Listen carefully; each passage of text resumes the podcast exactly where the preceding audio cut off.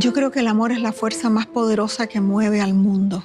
Dicen que es la codicia, que es la violencia, que es el deseo de poder, que es el miedo. Yo creo que son fuerzas muy poderosas, pero todo lo salva el amor. Aparece en mis libros de diferentes maneras. Muchas veces aparece como una familia que sustituye a la familia real. Son amores adoptados, amores adquiridos. Porque mi teoría es que puedes amar con la misma intensidad si tienes lazos de sangre o no, si eres de la misma raza, de la misma edad, del mismo género o no. El amor eh, alcanza para todos y el corazón no hay que dividirlo, sino que expandirlo. En mis últimas tres novelas toco el tema de gente desarraigada inmigrantes, gente que ha tenido que escapar de su, de su entorno familiar para salvar la vida.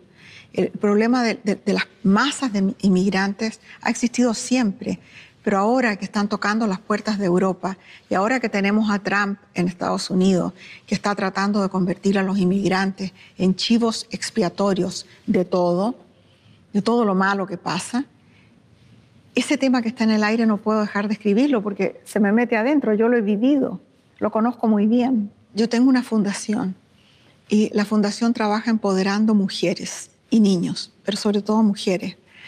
Son generalmente la gente que está, eh, gente de alto riesgo, que está en las zonas más violentas del mundo, gente que, que pasa por pobreza, por exilio, por, en campos de refugiados. La manera de salir de esa realidad generalmente es la educación. Bueno, primero tienes que salvarlos de la violencia, pero luego es la educación. Eh, si una mujer tiene educación, primero tiene menos hijos, los educa mejor, puede alimentarlos mejor, puede trabajar para mantenerlos y puede tener, por lo tanto, opciones, una vida más libre.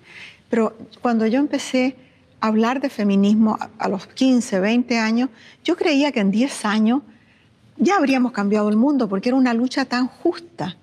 Bueno, no, no hemos cambiado el mundo, hemos avanzado. Fíjate que hace muchos años, yo te diría hace 30 años atrás, mi hija Paula me dijo, mamá, no hables más de feminismo porque está totalmente pasado de moda, se te nota la edad.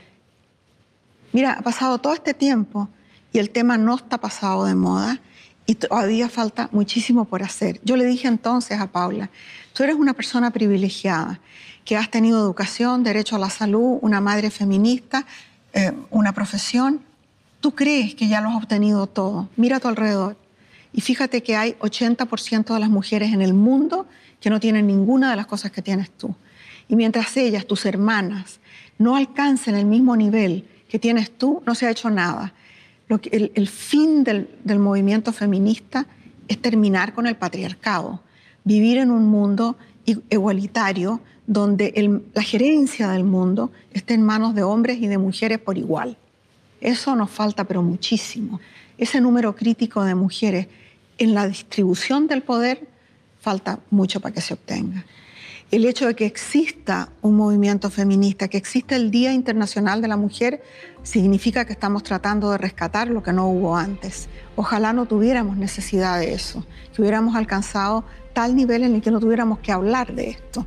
Pero ya que estamos tan atrasados, este rescate es fundamental, es muy importante, sobre todo para las niñas, para que tengan modelos a emular.